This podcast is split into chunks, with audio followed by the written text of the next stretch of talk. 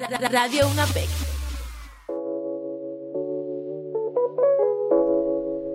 Hola, hola compañeros universitarios.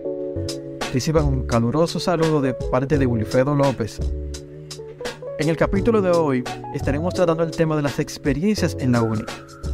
Yo estoy muy feliz y contento de contar con la participación de mis amigas y compañeras Yamilet Herrera y Elvira Saya. Chicas, saluden a Hola, ¿qué tal? Estamos muy felices de estar aquí y poder tratar este tema hoy. Dime, ¿qué nos tienes? Sí, yo quisiera saber de las experiencias de ustedes eh, sobre este mundo de la universidad. Caramba, que uno viene con tanta pasión y con tanto amor, pero eh, cuenta con tantos retos.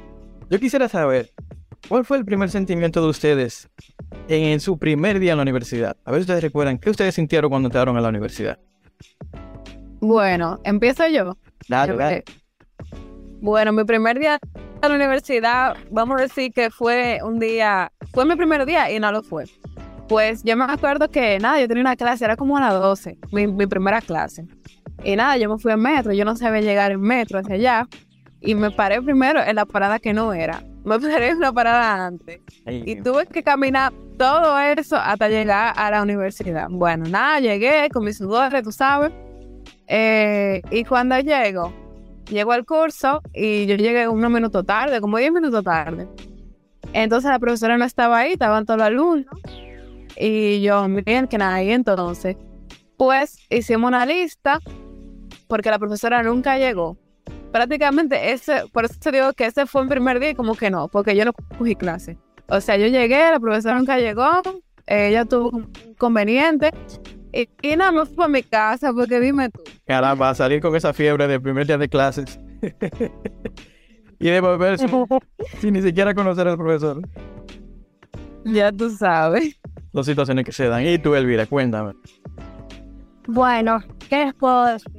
Mi primer día de clase fue un poco agitador, ya que tenía clase, mi primera clase era en el edificio 1 y en vez de ir al edificio 1 fue al edificio 5, subí hasta arriba, arriba, la planta número 4 y me quedé ahí sentado en un aula que yo creía que era mi aula y no era así. Me quedé ahí media hora hasta que me di cuenta que ese era el edificio 5. Pero bueno, llegué, llegué 20 minutos tarde a la primera clase. Caramba. Ya ustedes saben, el primer día como arranqué. Eh, créeme que no, no, eres la única que le ha pasado, le pasó eso. A mí me pasó igual. Yo llegué perdido a la universidad. Eh, inclusive yo no recordaba bien cómo identificar los edificios en el primer día. Eh, aunque ya había ido previamente, pero como siempre iba rápido por cuestiones de trabajo, que eso es otro, otro tema que vamos a tocar, como que no ubicaba bien los edificios. Y, y yo de un rato dando vuelta buscando el edificio 5. Yo estaba al contrario. Estaba buscando el edificio 5 y estaba por el edificio Yo creo que eso le pasó a todo el mundo, porque yo duré un par de semanas para yo saber de que, ah, no, este es el 5, este es el 1. Era complicado. Suele pasar. Pero ya después que uno está adentro, eh, em, empiezan a surgir otras experiencias. Y yo quisiera saber, eh, ¿cómo han sido sus, experiencias trabajando en los grupos, en grupos de clase? Porque ahí sí tenemos que, ah, que enfrentar. ¿Qué te digo? Mi experiencia, yo no sé por qué, pero en un grupo normalmente siempre hay una gente como que no quiere hacer la tarea. Tú le escribes, toda esa gente no responde. Pero siempre también aparece uno, uno o dos por ahí, o la mayoría del grupo, que realmente sí está interesado en hacer su tarea. Muchas veces pasa que eh, no siempre se hace con antelación, pero como que siempre eh, todo el mundo trata de dar de su parte. Exacto. Hay gente que no hay forma con esa gente. Esa gente como que no quiere, no quiere su nota, no entiendo. Pero eh, esas son cosas, dime tú. Sí, ah, imagínate, uno tiene que acá encontrarse con todo tipo de personas, con diferentes prioridades y, diferentes circunstancias, pero lo, que le choca a uno es, lo que le chocante a uno es que eh, regularmente todos tenemos compromisos adicionales a, la universidad y uno tiene, uno entiende y tiene empatía con sus compañeros. Pero esos que aparecen. yo, tengo una, yo tuve una compañera que tenemos que presentar el primer parcial. y ella no había aparecido en la semana y era un viernes. Y el viernes en la mañana, era el viernes a las 5 de la tarde la entrega. Y el viernes en la mañana le escribo, fulana, pero da luz, ¿dónde tú estás? No te vemos. Ella nos respondió en la tarde, como a la una.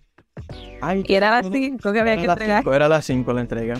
Eh, yo no puedo, eh, eh yo lo lamento chicos, pero yo no puedo poner mi parte porque yo estoy en la playa celebrando mi cumpleaños. Oh, qué bella, no, esa sí está Tremenda. Esa tremenda. Como era el primer parcial. ¿Y al final qué pasó? Como era el primer parcial, entonces uno dijo, bueno, vamos a chancear, la verdad, porque vamos a darnos la oportunidad. Okay. Y ella dijo, pero de todos modos yo presento mi parte. Y usted dice, colóquenme la palabra, yo presento mi parte. Bueno, pues lo hicimos. A la hora de la presentación, ella nada de conectarse. Y yo le escribo. Y dice, ella me dice, ay, yo no voy a poder conectarme porque todavía seguimos aquí en la, en la playa. Ay, Dios mío. Ay, menos fue sincera.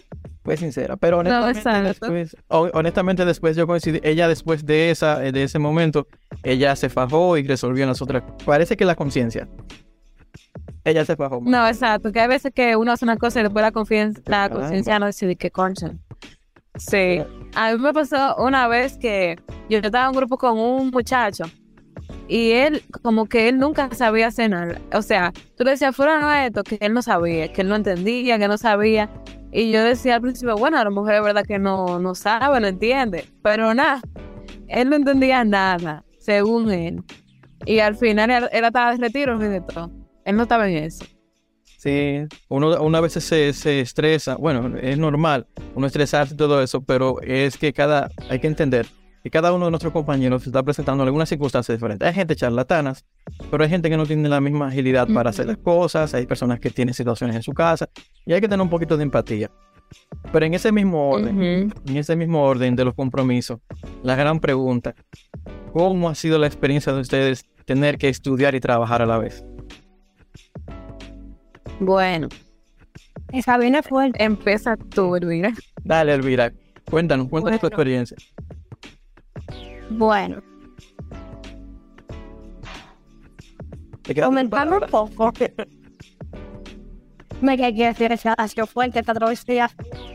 Yo empecé a trabajar y estudiar en la pandemia. Wow. Cuando yo empecé a estudiar y trabajar en la pandemia, había demasiado trabajo. Todo el trabajo que se hizo se acumuló. Aparte, siempre estudiaba en la noche, siempre. Y esto era cuando venimos a ver la presencialidad.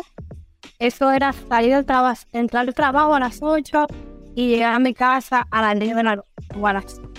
todos los días de lunes. Yo hasta dije, conchole, y yo puedo seguir con él. Y yo voy a tener la fuerza para seguir. Y voy a decir, no, no, hasta la vida, ¿qué puedo hacer? Seguir para adelante.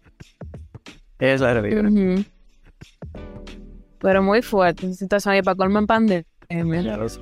¿Y tú, Yamila, qué tal? Bueno, mi, experiencia, realmente yo voy a decir que yo, he sido medio privilegiada porque eh, yo llevo dos años ya en mi trabajo. O sea, yo empecé a estudiar y yo duré como dos años estudiando sin trabajar.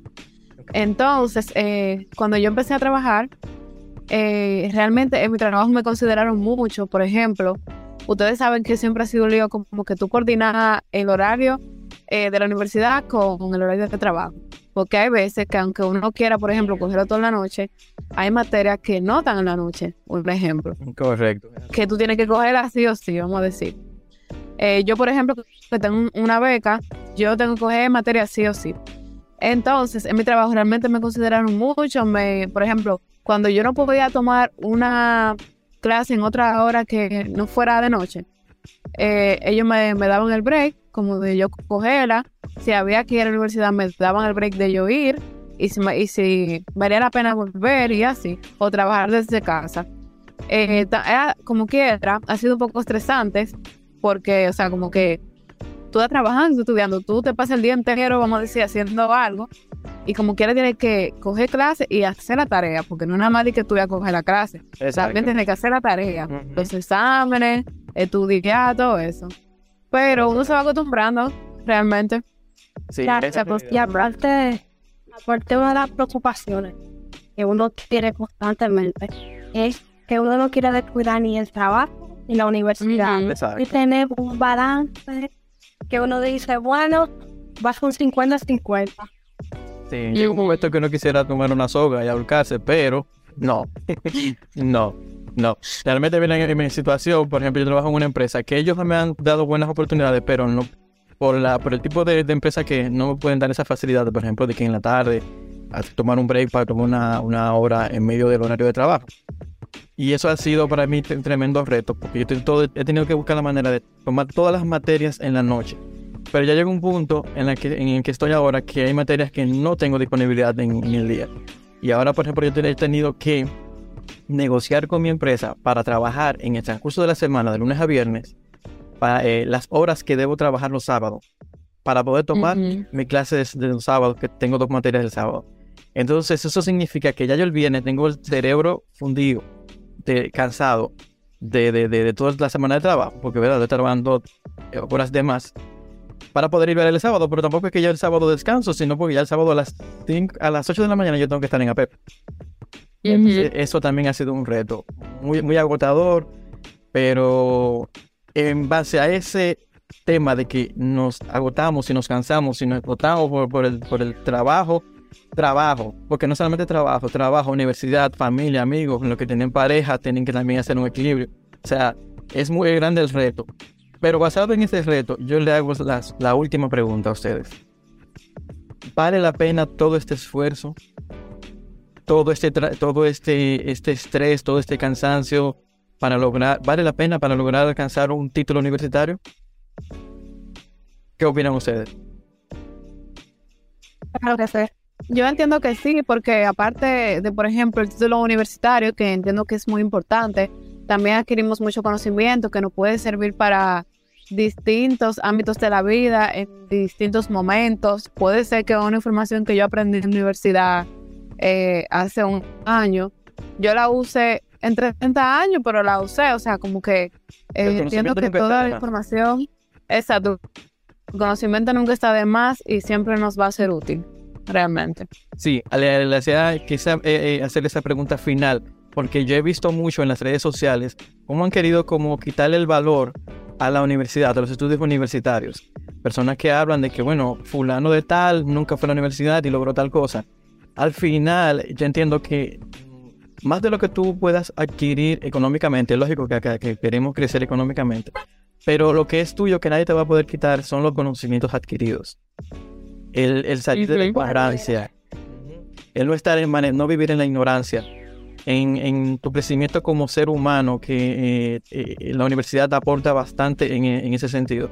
Entonces, de mi, desde mi parecer, también entiendo que sí.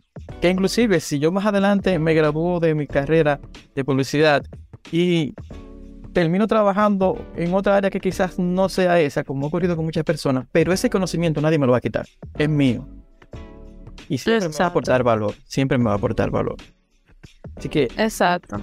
Chicas, yo le agradezco estos minutos que ustedes pudieron eh, compartir con nosotros.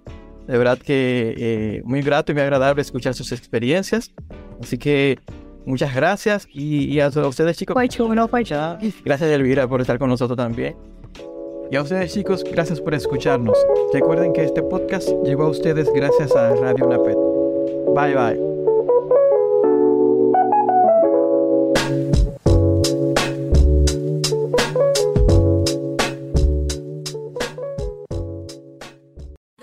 Radio Una Unapec